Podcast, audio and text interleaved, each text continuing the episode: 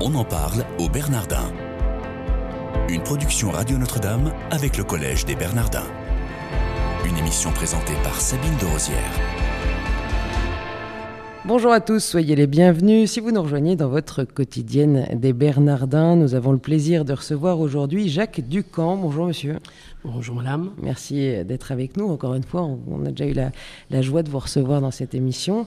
Je le rappelle, vous êtes professeur de philosophie et ancien responsable ici au Bernardin euh, de l'Institut supérieur des sciences religieuses que vous avez euh, cofondé et dont vous en avez été le promoteur pendant plusieurs années. En tout cas, pendant trois ans, vous en avez été euh, le responsable. Cette ISSR, il y en a plusieurs dans le monde. Est-ce que vous pouvez nous dire à qui il est destiné? D'abord, à qui n'est-il pas destiné? Il n'est pas destiné pour la formation des prêtres, mais il est destiné pour des laïcs ou des religieux qui voudraient approfondir leur foi. Il est destiné à des jeunes comme à des moins jeunes, l'âge variant, si je donnais le cas de l'ISSR de Paris. Le plus jeune à une époque a eu 18 ans, le plus ancien devait avoir à peu près 70 ans. Et quelle est la différence entre un ISSR, Institut supérieur de sciences religieuses, et une faculté de théologie? Alors, la faculté de théologie répond aux critères du Saint-Siège pour une licence de théologie, voire un master de théologie. Et cela n'est possible qu'au bout de cinq ans, voire six ans d'études. L'ISSR, selon le processus de Bologne dans les années 2008, fait que la licence doit être attribuée au bout de trois ans et un master au bout de cinq ans.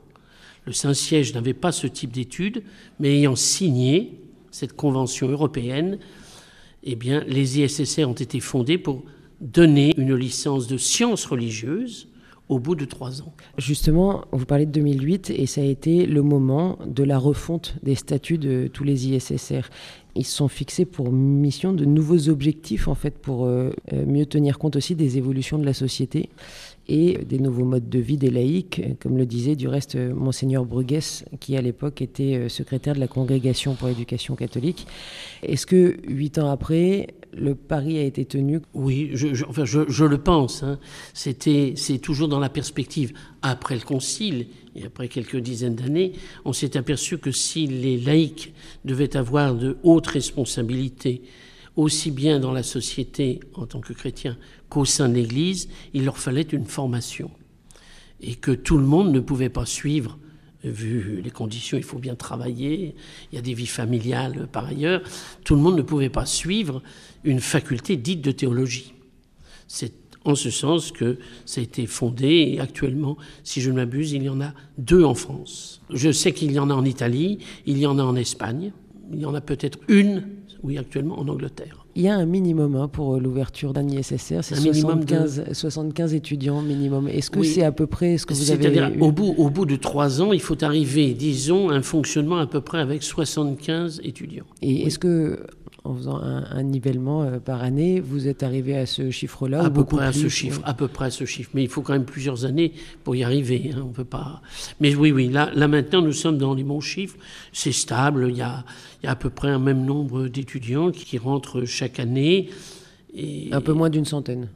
Ah oui, oui, oui, non, non, c'est plutôt vers 75 que 100 pour l'instant. Oui, oui, non, tout à fait. Est-ce que vous avez en tête toutes les matières qui sont dispensées? Eh bien, il y a philosophie, et dans la philosophie, il y a histoire de la philosophie, de l'épistémologie et de la métaphysique, et de la philosophie morale. Après, vous avez bien sûr l'écriture sainte, l'étude de l'écriture sainte, Ancien, Nouveau Testament.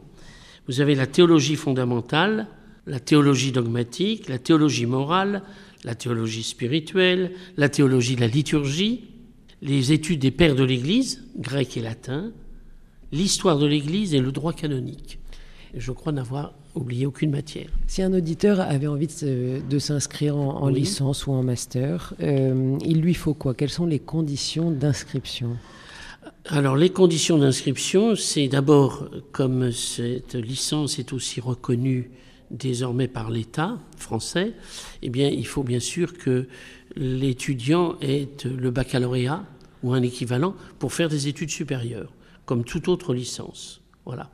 Ensuite, pour entrer à l'ICCR, il faut un entretien en général avec bien sûr le directeur, qui regarde les qui voit les motivations de l'étudiant. Et à partir du moment où euh, quelqu'un veut approfondir sa foi, on ne voit pas ce qui pourrait lui interdire d'entrer à l'ISSR. Parce que quand on s'engage pour une licence, c'est donc pour trois ans, pour un master, c'est cinq ans. Tout à fait. Donc c'est assez prenant parce que ce sont des, cours. Oui, il faut compter une quinzaine d'heures euh, par semaine. Et plus derrière le travail personnel Plus, mais en sachant que selon les statuts, je dis bien, le premier travail de l'étudiant à l'ISSR, c'est l'écoute des cours et la présence régulière aux cours, sachant qu'on s'adresse à des personnes qui travail par ailleurs, souvent un mi-temps. Ça ne peut pas être un temps complet parce qu'à raison de 15 heures de cours par semaine, ça serait difficile. Donc, euh, il faut que le travail chez soi eh bien, puisse correspondre à un certain nombre d'heures, mais limité pour ceux qui travailleraient. Tant mieux pour ceux qui auront plus de temps pour approfondir. Est-ce qu'il y a eu une évolution depuis que vous êtes arrivé, vous, en 2008 mhm. Est-ce qu'il y a eu une évolution euh, de la méthode d'enseignement ou dans la pédagogie Alors, il y a, deux choses à l'ISSR. Hein. Il faut qu'il y ait des cours professoraux, puisque, après tout, selon le Saint-Siège, il faut apporter durant les cours un certain nombre de connaissances. Donc il y a bien un apport du professeur. Mais à côté de cela, il y a aussi ce qu'on appelle des travaux dirigés, c'est-à-dire des travaux en groupe, et ce, en présence du professeur.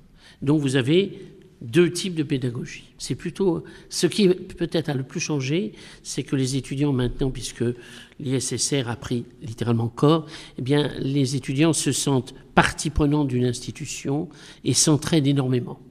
On en parle au Bernardin aujourd'hui avec Jacques Ducamp, qui est professeur de philosophie et ancien responsable ici de l'Institut supérieur des sciences religieuses dont nous sommes en train de parler euh, et qui est abrité par euh, le Collège des Bernardins. Il y a combien de professeurs à l'ISSR?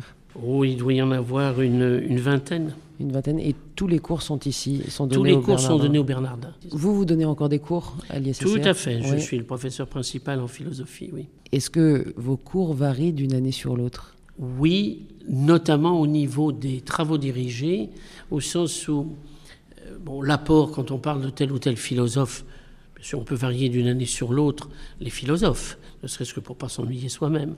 Mais euh, fondamentalement, ça ne va pas énormément changer quand on parle d'un philosophe.